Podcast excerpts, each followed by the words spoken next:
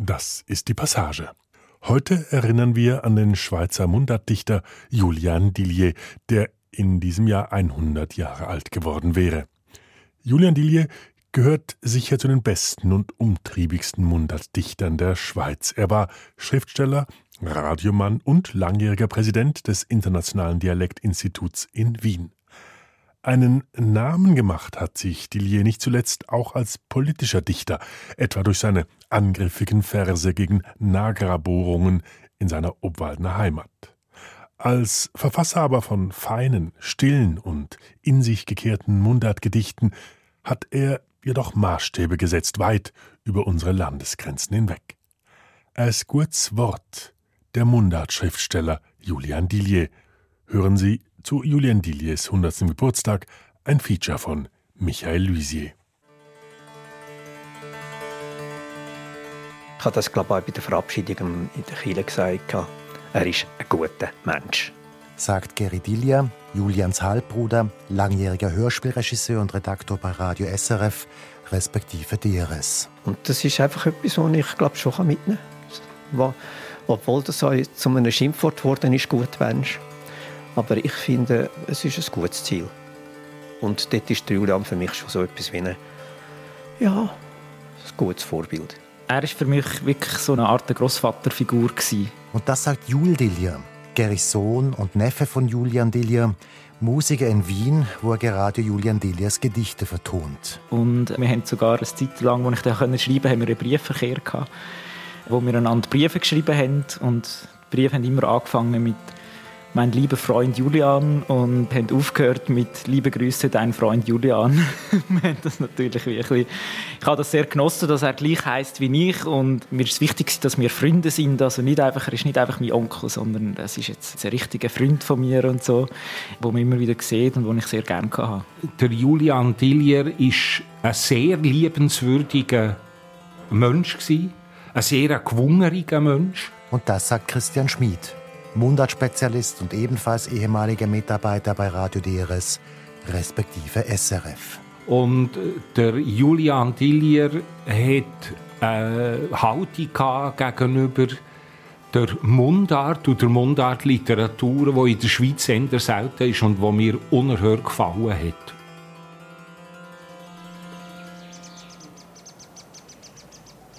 Am Schluss bin ich sogar fast auf die hohen Berge gestiegen, auf der Suche nach einem Ort, der sich noch so anfühlt wie das, was mir aus Julian Dilliers Lyrik entgegenkommt. Ein halbes Jahr habe ich mich schon mit ihm beschäftigt.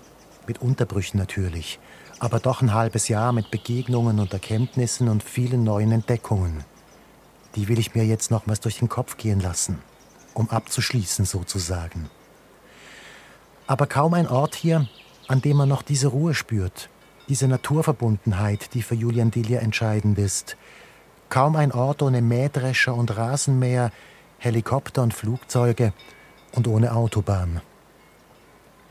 Jetzt aber, hier auf dieser Bergwiese etwa 1600 Meter über Meer und ganz weit hinten in einem Seitental, habe ich diesen Ort gefunden. Und ich setze mich hin schaue hinunter ins Tal und lasse mein ganzes halbes Jahr mit Julian Dillier nochmals Revue passieren. Zum Beispiel die Begegnung mit Gary Dillier zu Beginn dieser Zeit im Februar. Gary ist Julians Halbbruder und 28 Jahre jünger als er. Das kommt daher, dass die beiden denselben Vater, aber verschiedene Mütter haben, mit denen der Vater nacheinander verheiratet war. So können schon mal 28 Jahre zusammenkommen. Das ist übrigens das, was der Todesanzeige, also ähm, am Schluss, wo wir für eine Harte hatten, als Danksagung, als er gestorben ist, auf dem Heimweg. Ganz allein, wie vor mich hin, bin ich gestern über Land im Nebel gegangen. Gedanken sind wie Obst im Nebel gehangen. Und ich habe sie einfach zusammenlesen, wie Geschirr und Gartenzeug. Immer innen und draussen. Einfach, was so rumliegt. Obst, Blumen, Wort und Träume und bin dann nachher mit allem und mir selber heim.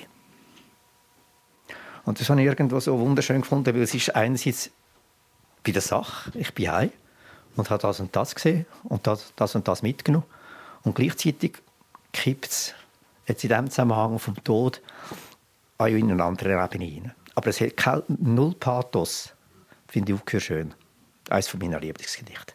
Woher kommt denn eigentlich seine Beziehung zur Mundart? Was ist du am Anfang? Seine erste Beziehung zur, zur Mundart und überhaupt zur Sprache und überhaupt zur Literatur war das Theater.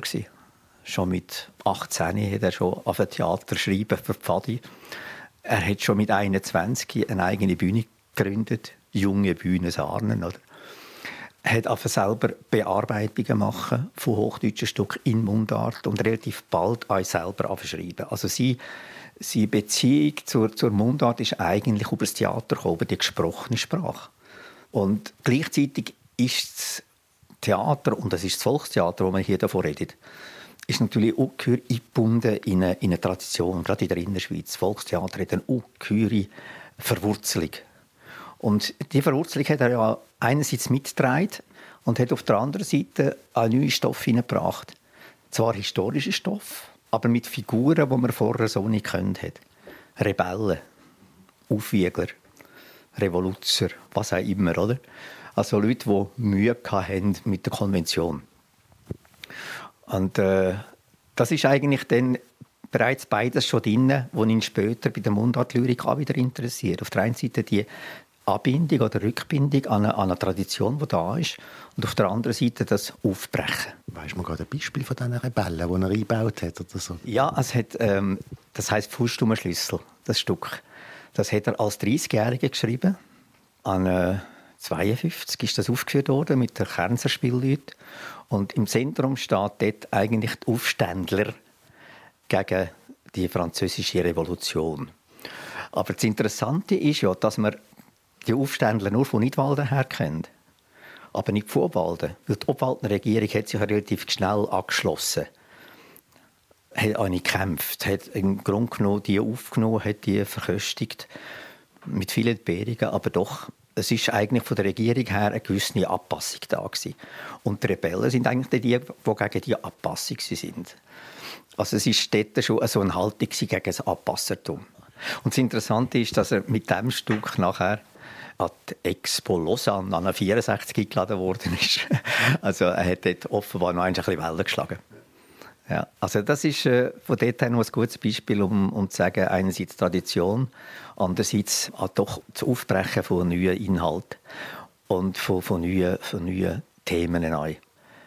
Und gleichzeitig merkt man, dass er von der gesprochenen Sprache her kommt. Also wenn er Lyrik schreibt, dann ist, ist die Rückbindung als Theater eigentlich schon hörbar. Was auch mir auffällt an Julian Dilias Gedichten sind seine zwei Seiten. Einerseits das rebellische, unangepasste, traditionsfeindliche auch, wovon Gary Dilia spricht.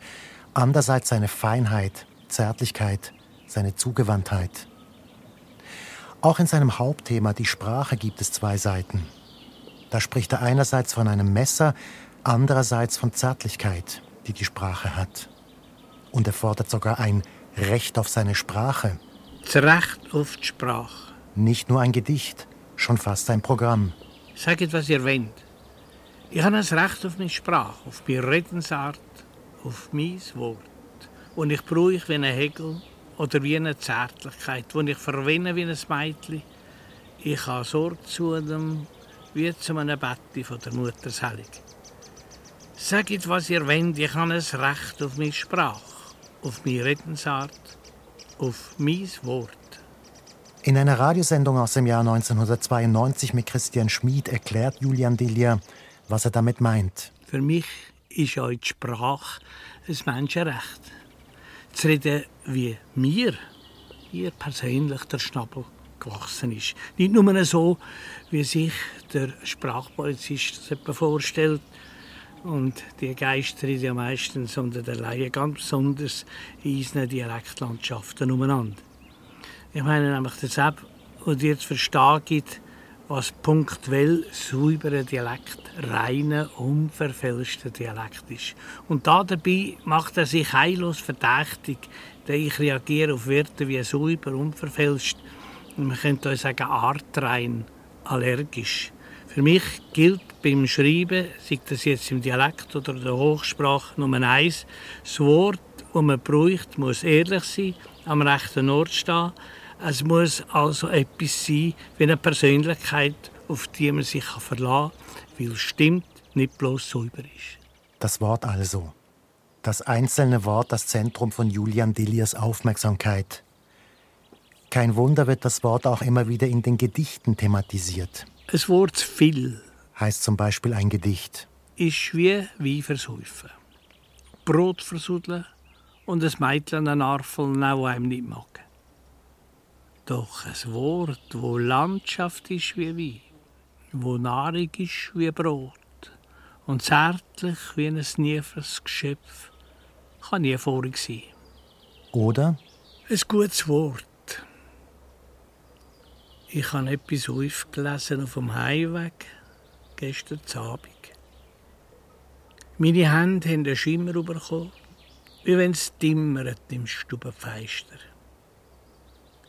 Ich habe es näher angeschaut. Es war nur ein gutes Wort, das einer verloren hat.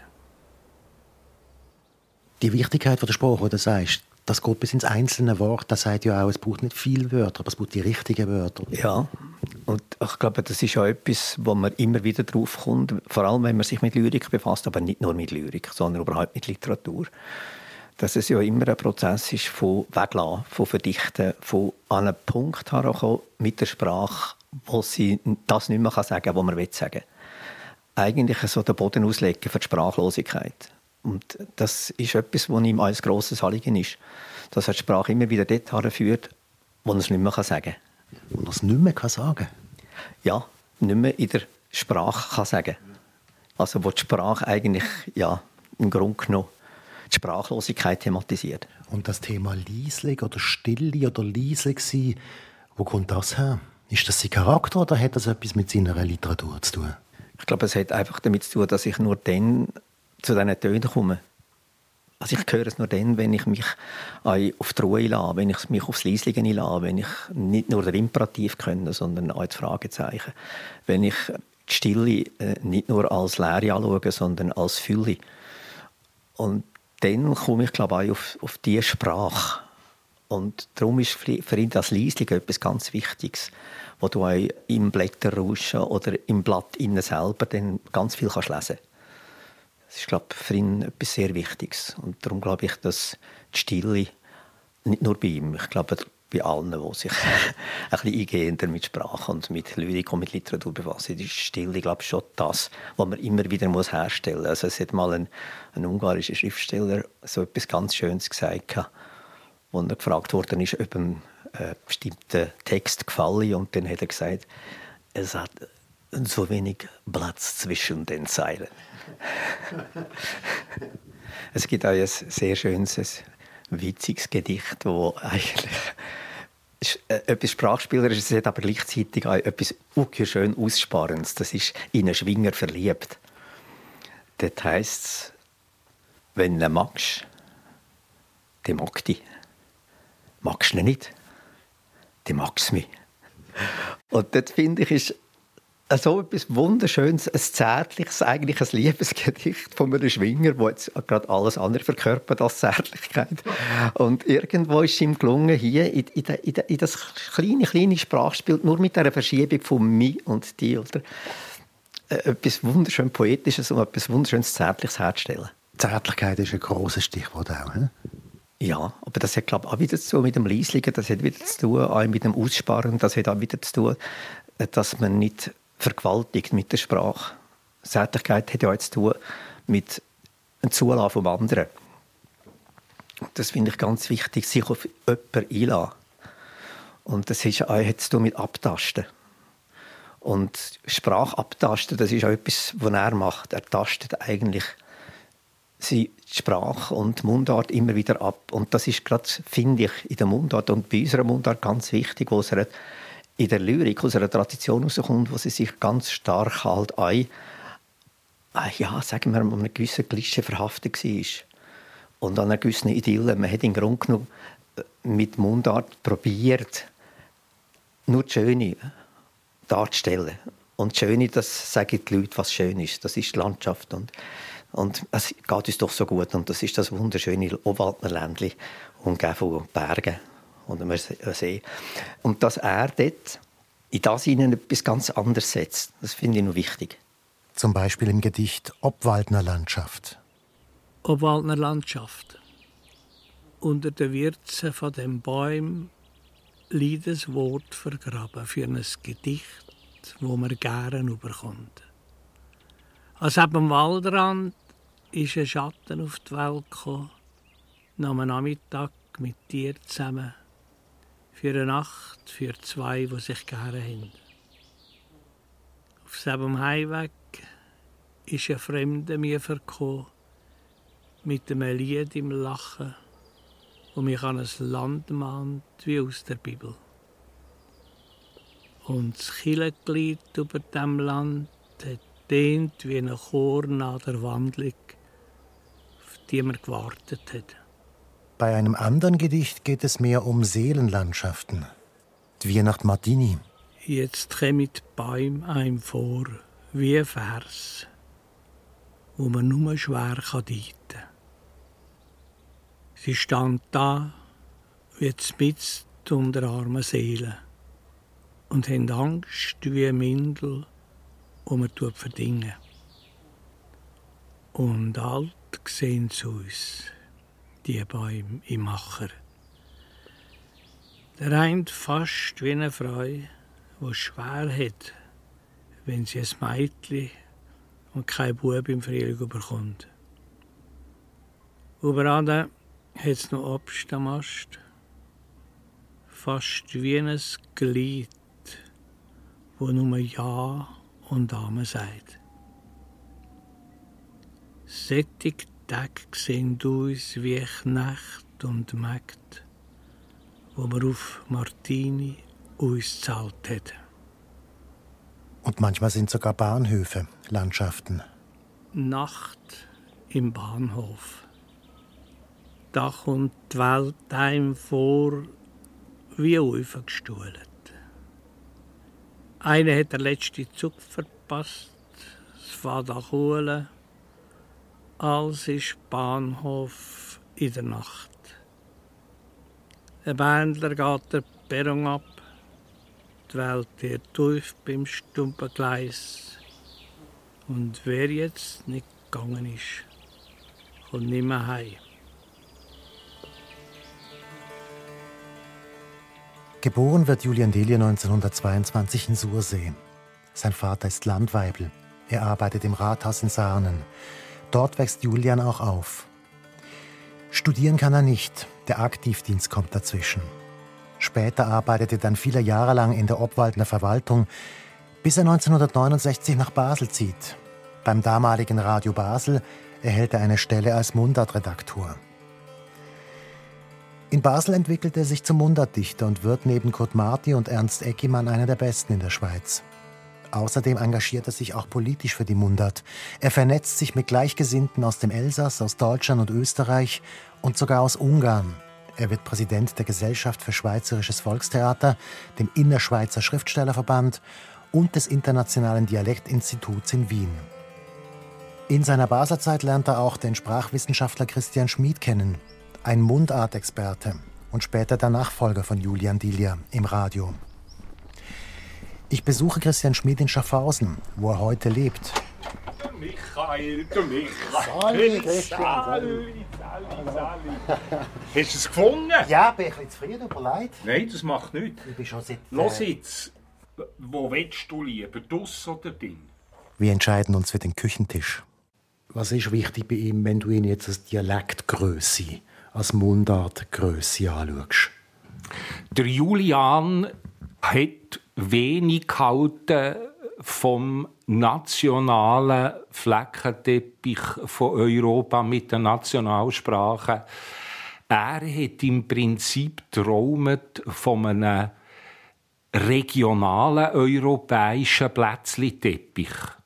Und er war überzeugt, dass ein Mensch nur kann autonom erwachsen werden in seiner regionalen Sprache. Und da, damit hat er begriffen, dass, wenn er die regionale Sprache ins Zentrum stellt, dass er sich muss interessieren nicht nur für seine regionale Sprache, sondern für alle anderen regionalen Sprachen auch. Und natürlich hat er gewusst, dass das nicht alleine lenkt mit der regionalen Sprache. Er gewusst, dass es Nationalsprachen braucht, aber er ist ganz fest der Überzeugung dass der Mensch mehrsprachig sein muss. Mundartliteratur, das ist das Credo von ihm, die darf man nicht regional isoliert als Spezialität anschauen, oder es ist Zeit, dass die Mundartliteratur begriffen wird als etwas, wo in dem ganzen grossen Rahmen von diesen Regionalsprache abläuft und so müsste sie ja untersucht werden und so müsste hier über sie geschaffen werden. Und wie ist das in der Schweiz angekommen? In seiner Zeit? Das war etwas ganz Neues für die schweizerische Mundartliteratur. Also, die Schweizer schauen in der Mundartliteratur eigentlich, hat die Bau gesagt, oder ein grosser Teil, der grösste Teil der Mundartschaffenden, schauen auf sich selber. Stier und stur auf sich selber. Also wenn man die ganze Mundartliteratur überschaut, gibt es viele Autorinnen und Autoren, die sich nicht mal interessiert für die anderen, die in der eigenen Mundart schreiben. Geschweige für Leute, die in einer anderen Mundart etwas machen. Sie sind nicht einmal so sehr an der Mundart interessiert, was sie machen, als Sprache. Das interessiert sie eigentlich nicht gross. Und ich, ich will sagen, das ist bei vielen bis heute so geblieben. Also ich will niemandem nachtreten. Es gibt auch andere, wie äh, die Gruppe Bern ist überall, wo ja auch Angelsprachige, Französischsprachige integriert. Aber sonst äh, steht die Schweizer Mundartschaffenden mit dem Rücken zur Grenze. Und er kommt einer, 69, und fährt an, die Welt aufzusuchen. Das hat Julian begeistert und fährt die Welt aufsaugen und lässt die Leute ein ins Studio, die äh, erzählen über ihre Mundart in den Regionen, wie es denen geht, die lesen ihre Gedichte und ihre Texte, er diskutiert mit ihnen. Und das war absolut neu. Gewesen.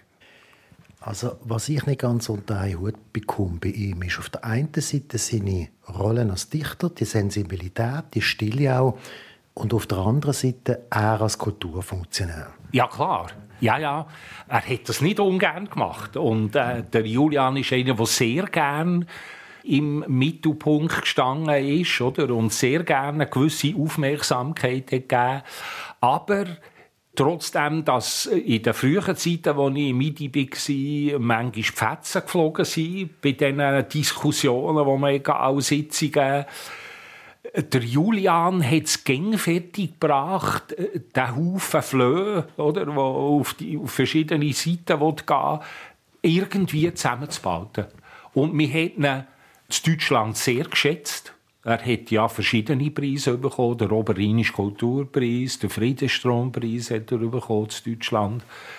Er ist, glaube als Präsident vom IDI ist er nie angefindet worden. Ich möchte gerne noch schnell auf seine politische Lyrik sprechen kommen. Die gibt es ja auch und die haben wir bis jetzt noch nicht wirklich besprochen. Was ist das? Ist das sein Beitrag gewesen, beispielsweise zum Kampf für Umweltschutz, der damals stattgefunden hat, oder überhaupt zu einer Art politischen Lyrik? Wie schätzt du das ein? Ja, schon. Ja, das würde ich schon sagen. Der Julian Dillier hat eigentlich, ich sage es ungern so krass, weil ich niemandem auf die Füße schalten aber der Julian Dillier hat im Prinzip die sogenannte kritische Heimatlyrik auf Schweizer Boden realisiert. Das hat sonst auf diese Art gar niemand gemacht. Außer natürlich zum Teil die Liedermacher. Also eben der Ernst Bohl mit seinen Balladen von Kaiser-Augst, der Holzenberger und so weiter. In den Liedern hat es schon ein paar Leute gegeben, die politisch wurden. Aber wenn du jetzt zurückdenkst, sind es just die, die nicht gerade berühmt oder bekannt sind worden. Oder bekannt worden sind die, die Geschichten erzählt haben. Ich will nicht sagen, dass der Manimatter unpolitisch war. Das wäre völlig falsch. Aber ein politischer Autor im offenen Sinn ist der Manni Matter nicht. Man muss mal das vergleichen mit der deutschen Szene. Ein Hannes Wader, ein Walter Mussmann. Und äh, wenn man den, den Wolf Biermann noch nimmt und so weiter, das war eine Liedermacherei, die natürlich zum grossen Teil eminent politisch war. Und bei uns haben die, die irgendwie das liebenswürdige Geschichten verpackt haben oder wo irgendwie gesungene Witze erzählt haben oder weiss der Gucker, dass sie in der Schweiz die grossen Liedermacher waren. Und das ist eigentlich, finde ich, äh, völlig erstaunlich. Also, die gefeierte Mundartliedermacherei in der Schweiz ist schon sehr bei aller Formschönheit, wo zum Beispiel ein Manni Matter. Der Fritz Wittmer hat viel solider gemacht, wo wie ins Offene sind gegangen, oder? Äh, auf eine andere Art, nicht so vollständige Geschichten erzählt. Aber dahergekommen ist sie auf eine relativ harmlose Art. Ja. Das politische Gedicht, das ist ein Kapitel für sich in Julian Delias Leben und Schreiben. Da hat er Maßstäbe gesetzt. Er ist, wie Christian Schmid gesagt hat, tatsächlich der, der die kritische Heimatlyrik in der Schweiz etabliert hat. Und kritisch bedeutet hier konkret weg von der geistigen Landesverteidigung hin zu politischen Themen der Zeit. Bei Julian Dilia ist das der Naturschutz, unter anderem. Und da vor allem die Auseinandersetzung um die Atomkraft und die Diskussionen um die Probebohrung der NAGRA, der Nationalen Genossenschaft für die Lagerung radioaktiver Abfälle. Sein berühmtestes Gedicht ist denn auch sein Ave Nagria, das sich gegen geplante Probebohrungen auf der Alp Glaubenbühlen richtet. Zugraben, zugraben, am Atomslieb, wenn wir graben. Zugraben, zugraben, am Geldslieb, wenn wir graben. Zugraben, zugraben, der Herzlieb, wenn wir graben. Angst und Not, Giesel und Atomabfall weil ich ab jetzt auf dieser Alp ihre liebe Herberg halten und ins Nutz und Gemeinwohl erhalten. Das ist ein Wort und Herr wisset das wohl. Hier und um diese Alp geht der goldige Ring, drin sitzt der Profit, das Herz allerliebste Kind. Hier und um diese Alp und gerade goldige Thron, aus lauter unbrauchbarem Atom, und ist mit tausend Fahren übergossen. Hier und um diese Alten geht der dreckige Graben. Drin sind sie drei gespässige Knaben. Der erste ist der Profit, der zweite Macht und der dritte ist die Rücksichtslosigkeit. Und die wollen uns vor Unfall und Schaden bewahren. Ave, Ave, Ave Nagria. Ein Skandal, dieses Gedicht. Vor allem der Umstand, dass Julian Dilia seinen Protest mit einem Betruf kombiniert. Das wird in der katholischen Zentralschweiz als Blasphemie empfunden. Noch 15 Jahre später echauffiert sich Julian Dieler über diese Ablehnung in einem Radiogespräch mit Hardy Ruas. Man hat mich einfach nicht verstanden. Dass ich damit sagen schaut, was ich jetzt hier mit dem Wetter mache. Mhm. Ich habe geschenkt, wenn man so sagen mhm. So geschändet mir unsere Natur. Mhm. Und da muss man einfach reagieren, und zwar mit, mit Klartext. Mhm. Ein Gedicht oder eine, eine, Aufgabe, äh, etwas bloßzulegen, etwas darzustellen. Ich, ich, ich finde einfach einen Dichter, einen Schriftsteller, der nicht will anstoßen will, der muss auch lügen. Hat es ihn getroffen, das Ganze, dass das passiert ist, dass, dass er so nicht verstanden worden ist? Es hat ihn sehr getroffen, aber es hat ihn nicht vor allem gleich getroffen. Sagt Geredilia. Die, die aufgehüllt haben, die er wollte, dass sie aufhüllen, dort war er nur so recht. Gewesen. Aber es sind auch Leute, die ihm sehr wohlgesinnt sind, die nicht jetzt gerade auf Distanz gegangen sind zu ihm, aber die ihm ganz klar gesagt haben, das verstehe ich nicht, Julian. Das kann ich nicht teilen. Und ich, ich weiß namentlich so Leute. Aber äh, das hat ihn, glaube ich, wirklich äh, auch beschäftigt dass er politisch etwas ausgelöst hat, das glaube das hat er wollen. Wie politisch ist er denn eigentlich gesehen? Ich habe ihn nie anders gekannt. er ist zwar äh, Staatsbeamter gewesen, er ist eingebunden in den Staat, also in den Staat Obwalden und ähm, hat da seine Funktion gehabt, aber er ist immer wieder angeeckt. In den Obwalden, wo er eigentlich gewirkt hat als Beamter, dort hat es im Grunde einfach K&K gegeben, also katholisch-konservativ. Es hat zwar die Liberalen gegeben, die sind politisch nicht relevant gewesen, weil die sind zwar vorhanden gewesen, haben eine eigene Zeitung gehabt, der Unterwaldner, haben sich auch gemeldet, aber im Parlament und in der Politik haben sie eigentlich nichts zu sagen gehabt. Und er ist ganz klar von der Haltung her bei der Opposition gewesen. Und das ist klar, dass er da in, in diesem System immer wieder angelegt ist. Und in einer Zeit, wo ich es weiß, hat er sich immer politisch wieder exponiert. Dort kann ich mich erinnern, wo Kurdenflüchtlinge da sind, wo er sich extrem eingesetzt hat für die Kurdenflüchtlinge, wo er in den Zeitungen darüber geschrieben hat, wo er auch Kurdenflüchtlinge aufgenommen hat. Ich weiß nicht, es gab sogar versteckt in seiner Ferienwohnung.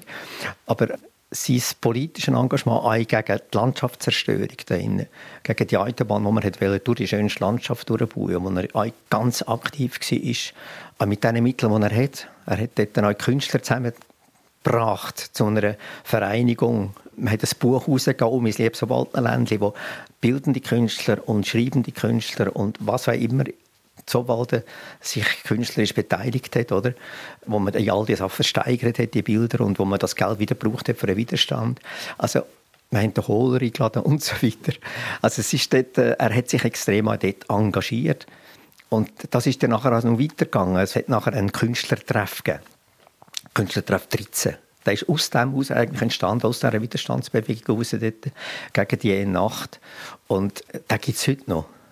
Heute heisst er Kunsttreff, aber das Mal hat er Künstlertreff geheißen und ist eigentlich darum gegangen, dass man die Leute ein bisschen zusammenholt und sich gegenseitig austauschen Wie war sonst die Reaktion auf ihn? Hat man ihn auch als Nestbeschmutzer betrachtet? Er hat, er hat, es gibt viele Anspielungen in den Gedichten von dem, was der Stammtisch oder wo eine andere Meinung hat zum Beispiel. Ja, ja, also das ist glaube klar, das habe ich auch erfahren, wenn man da innen ein bisschen neben den Schuhen ist. Und das ist man bald, oder? und dann wird man entweder links liegen gelassen, und im wörtlichen Sinn links liegen gelassen, oder dann äh, tut man dich behindern, wo es irgendwie geht. Und das hat er sicher auch erfahren.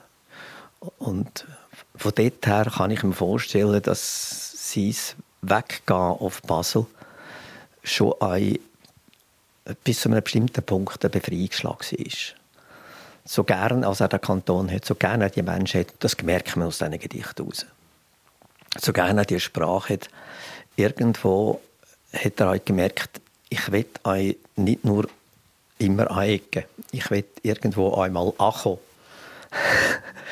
Und das ist aber schon noch interessant. Ich meine, jetzt, wir reden jetzt vor allem ja von der Lyrik. Und man darf nicht vergessen, das sind alle Sachen, die entstanden sind, nachdem er Vorwalden weg ist. Das heißt, das ist alles nach 69 entstanden. Und es hat vermutlich wie die Distanz gebraucht, wie die Enge oder die Nähe, es muss nicht einmal eine Enge sein, aber die Nähe ist natürlich auch nicht sehr, wie soll man dem sagen, es ist ein schlechter Nährboden für Lyrik, weil da bist du irgendwo in einer Abbindung inne. Und ich glaube, du musst wie aus dieser Abbindung rauskommen um die Distanz zu gewinnen, die Klarheit schafft. Das ist wie ein Weitwinkel. Erst aus dem Weitwinkel raus siehst du eigentlich auch mehr und siehst du Zusammenhänge.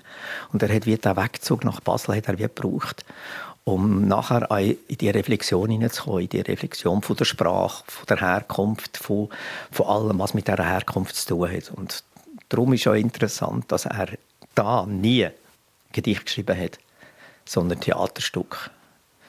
Und erst nach 69, nach dem Wegzug von Balden, sind eigentlich seine Lyrikbändchen entstanden. In Sachen politische Lyrik sind mir neben Ave Nagria noch zwei weitere Gedichte geblieben. Das eine ist das, worauf ich Geridilia schon angesprochen habe. Es geht über einen, der gegangen ist. Du, was ist das für einer, der jetzt gerade raus ist? Ein schöner Schnurri. Was versteht er schon von Häusern und dann noch von Politik? Da, ein linker Selsi. Ja, gerade einer, ein Grüner.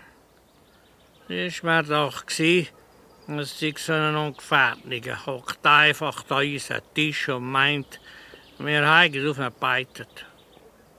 Dann ohne Krawatte an vier abends. Wer geht überhaupt da?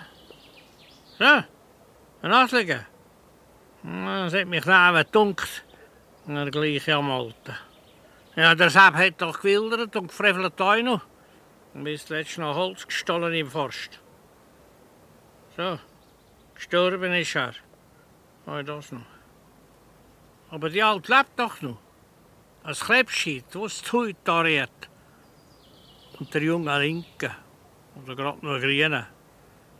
Ich sage es doch eins, der Apfel fällt nicht weit vom Baum. Kommt und hockt an unser Stammtisch und ist nicht einmal unserer Meinung. Das andere Gedicht ist einst zum Thema Asyl, Ein schwarzer Abend. heißt es, und es spielt Am Abend nach einer Ausschaffung. Ich kann nicht mehr schlafen. Warum haben wir unsere Herzen versteinern? Oder haben wir sie mit einer Fessel aus Silber und Gold eingesperrt, dass Geld daraus wird?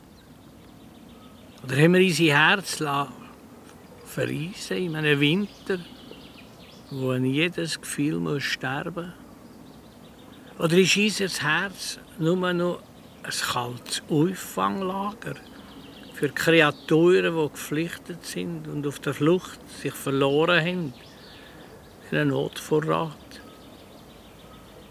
Vor Tieren raus hat man es gestellt und keiner plagt es. Ob da ein Mensch mit Freude und Kind zu Grund geht und verfriert. Ich frage und frage bis tief in die Nacht, in Fragen ich. Und mir ist, es kann mehr tagen. Und das Brot bleibt mir im Hals stecken, weil wir Menschen vom vollen Tisch weg ins Elend getrieben haben. Weil wir in aller Ruhe, in der Ordnung und sicher unsere Geschäfte mit Potentaten machen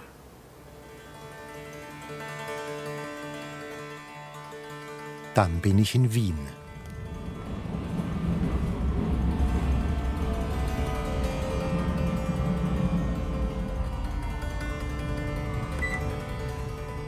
Damit hätte ich nun wirklich nicht gerechnet. Eine Großstadt. Okay, in Wien befindet sich der Sitz des Internationalen Dialektinstituts IDI, dessen Präsident Julian Dillier einst gewesen ist. Aber darum bin ich nicht hier. Ich besuche Jul Dillier. Jul ist Gary Dilliers Sohn und Julians Neffe. Er ist Musiker und vertont gerade Julians Gedichte. Respektive hat sie vertont für die Feier zu Julian Dilliers 100. Geburtstag in diesem Jahr. Sie gerade ab, persisch Nase. Okay. Sali. Auch mit ihm spreche ich über Julian Dillier. Also etwas, wo, wo mir am meisten auffällt beim Julian Dillier, ist, äh, ist der Unterschied zwischen Stadt und Land. Und da haben wir es im Prinzip ähnlich. Du kommst ja auch aus Obwalden und jetzt bist du in Wien. Was hat das für einen Effekt auf dein Leben oder auf deine Arbeit oder überhaupt auf den Umgang mit dem, was du machst? Ja, es hat schon einen grossen Effekt, weil es irgendwie eine Distanz schafft zu der Heimat und, und man wie ein bisschen einen anderen Blick bekommt, auch im, im Vergleich oder im Kontrast. Also ich finde es wie spannend, jetzt in einer Stadt zu sein, in einem, in einem anderen Land zu sein, wo man wie sieht, hier sind gewisse Sachen, Gegebenheiten anders, wo, wo in der Schweiz vielleicht selbstverständlich sind, Umgangsarten, die anders sind. Ähm, und, und das gibt einem wie ein einen anderen Blick dann wieder auf die eigene Kultur oder auf die eigene Herkunft. Und ich kann wieder Julian jetzt auch ein besser verstehen, dass er die Distanz gebraucht hat zu, zu Obwalden in, in Basel und dass er wie durch das durch die Distanz aber wahrscheinlich hätte können darüber schreiben über, über das. Und mir geht es eigentlich jetzt ähnlich. Ich habe eine Zeit lang in, in Obwalden gewohnt und geschafft und es ist irgendwie schwieriger, weil es irgendwie enger ist. Und, und wenn man sich will, über das ausdrücken, was einem umgibt, dann ist es manchmal schwierig, wenn gerade das, wo einem, wenn, wenn man gerade drinnen lebt und, und alles gerade zurückkommt, man braucht manchmal wirklich Platz für, ja, wie, wie beim Echo oder so, bisschen, wo man ein bisschen Distanz muss schaffen muss, dass da irgendwie wieder etwas zurückkommen kann.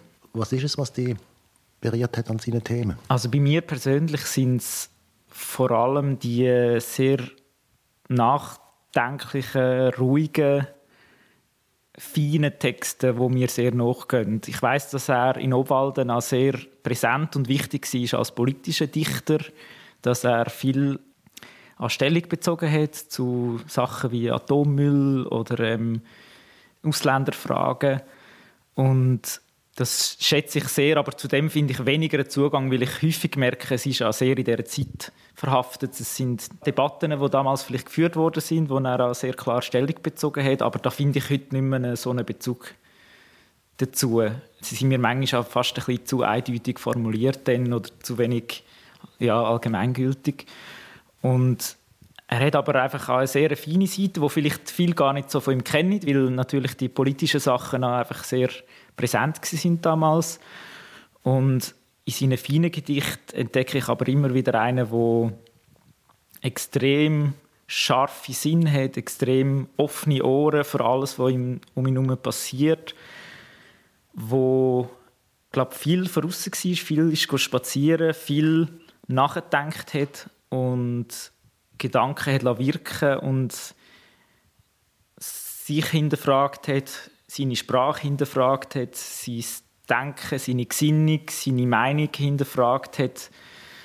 Und in dem Fragenden öffnet er immer wieder Räume. Und das ist etwas, was mich extrem berührt, weil ich, wie gesagt, da geht etwas auf, da kann man weiterdenken, da kann ich irgendwie andocken und meine eigene Situation oder mein eigenes Nachdenken mit reinbringen. Du hast jetzt einen Haufen Gedichte von ihm vertont oder einige von ihm vertont. Wie kommst du genau auf die Fassungen, wo du drauf kommst? Wie passiert das bei dir? Das ist immer ein, ein Mysterium, wieso jetzt welche Fassung von welchem Gedicht entsteht. Auch wenn ich jetzt an so ein Gedicht angehe, versuche ich eigentlich zuerst einmal, mich in das Gedicht hineinzugeben ich lese es sehr oft, ich wiederhole es sehr oft und versuche wirklich, sei es eben der Klang oder der Rhythmus oder irgendwie der, der Geist vom Gedicht auf mich zu wirken und dann kommen manchmal wie gewisse Klänge einem in Sinn. Oder dann hört man plötzlich, gewisse, plötzlich hört man zum Text an, da höre ich jetzt so eine Klangfläche, da höre ich jetzt so eine Textur, da höre ich jetzt den Grundpuls, da höre ich jetzt vielleicht so eine Melodie im Hintergrund und dann gehe ich als Instrument, eigentlich, es ist eigentlich sehr eine improvisative Geschichte und versuche wie das beizubehalten und in das hineinzukommen und dann flechtet sich langsam so eine Vertonung zusammen und man kann nachher nicht wirklich sagen, warum das jetzt so entstanden ist und ob das jetzt adäquat ist oder ob es, aber solange es sich irgendwie für mich stimmig anfühlt, dann habe ich das Gefühl, habe ich zumindest meine Version davon gefunden. Man, man liest ja jedem Gedicht an etwas raus von sich selber und es klingt etwas mit von einem selber und das bringt man halt wie mit ins Gedicht und ich glaube, das ist auch in der Musik so, dass man dann halt es spricht das in einem an, was auch mit einem selber zu tun hat und das kommt dann sicher auch raus in so einer Interpretation, ja. Wenn wir mal konkret Musik anschauen, haben wir mal rüber. Ja, ja. Du hast da, nimm mal mit, was du da... das ist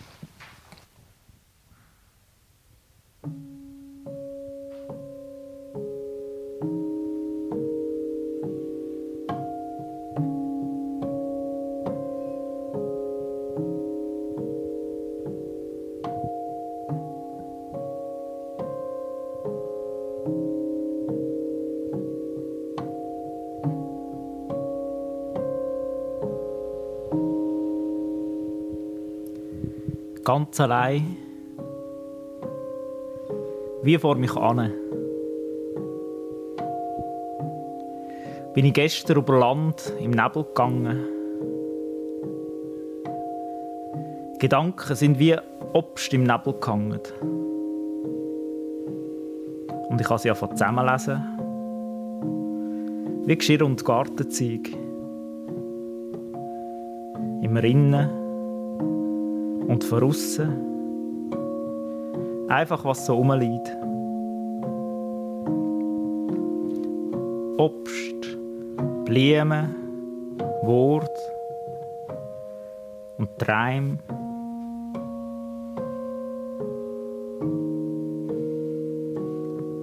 Und bin nachher dann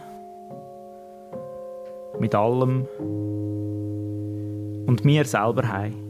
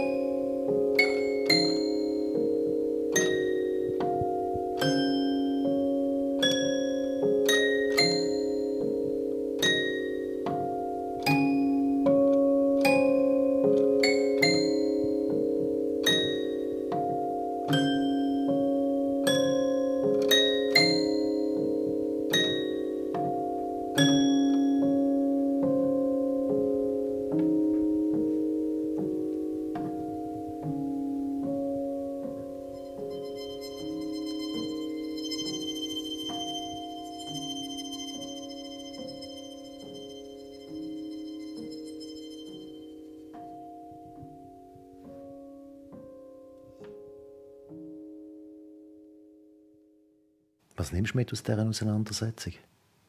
Aus dieser schönen Arbeit, die du hast machen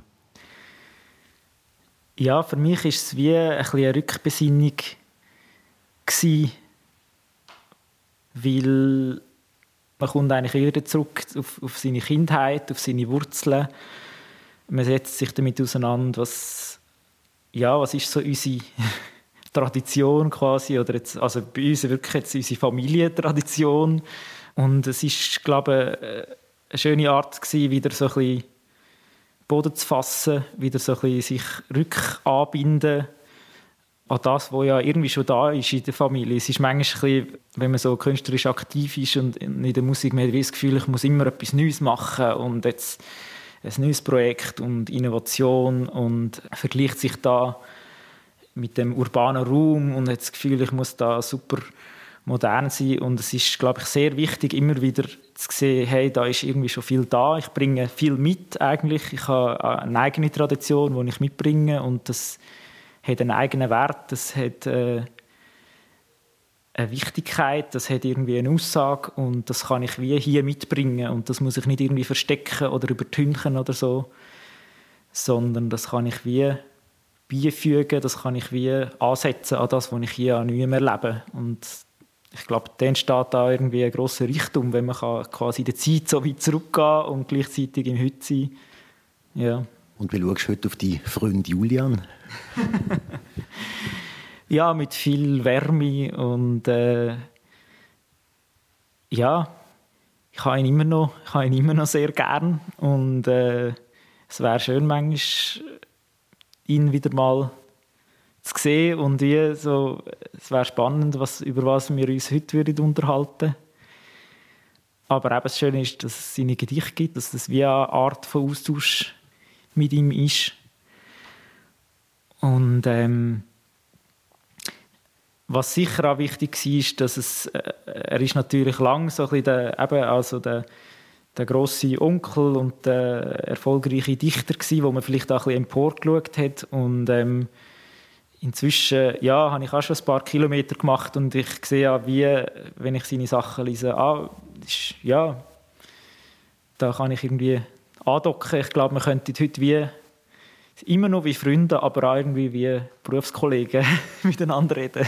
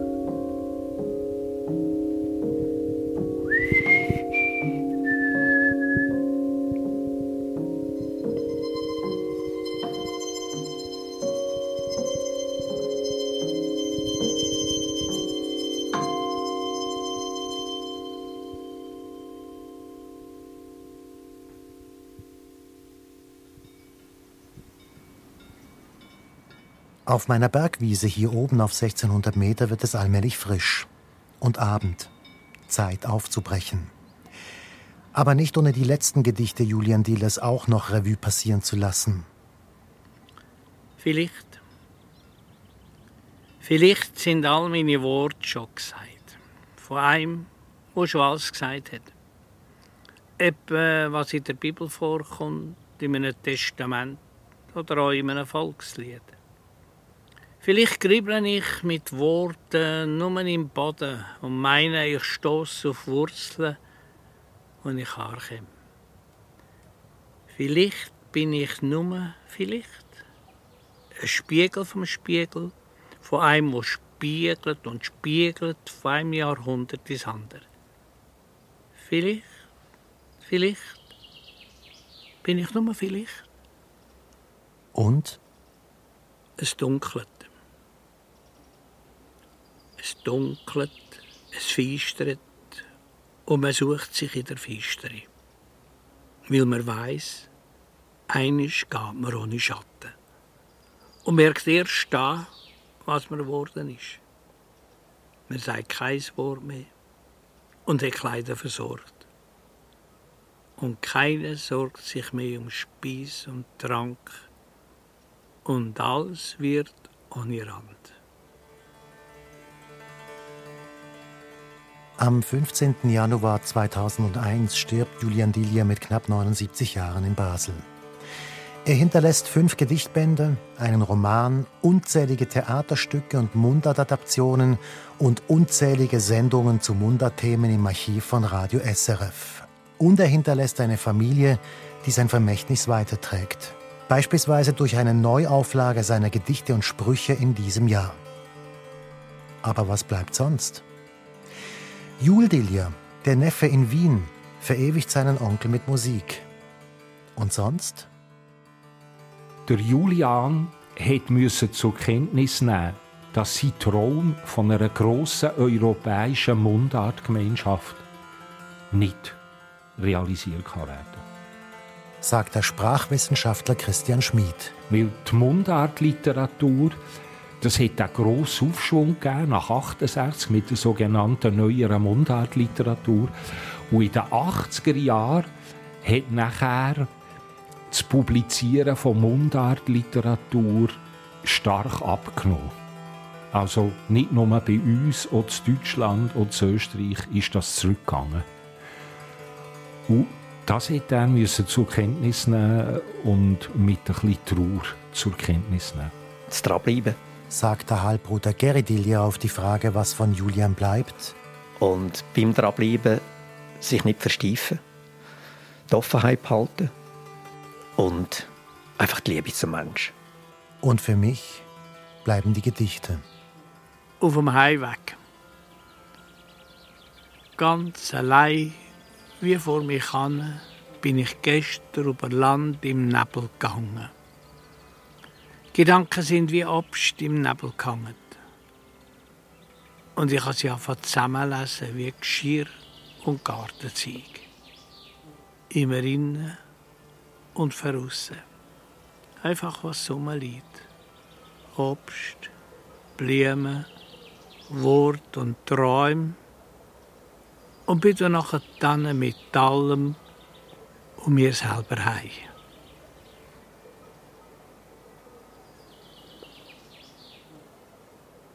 Das war die Passage zum 100. Geburtstag des Mundartdichters und Radiomann Julian Dillier. Mit dem ehemaligen Hörspielregisseur Geri Dillier, dem Musiker Jules Dillier und mit dem Sprachwissenschaftler und ehemaligen Mundartredakteur von Radio SRF Christian Schmid. Musik Jules Dillier. Sie hörten ein Feature von Michael Lysier. Die Neuausgabe aller Gedichte und Sprüche von Julian Dillier heißt übrigens wortwörtlich Gedicht und Sprech und ist in der Edition Walnott. Erfahren Sie mehr über unsere Sendungen auf unserer Homepage srf.ch.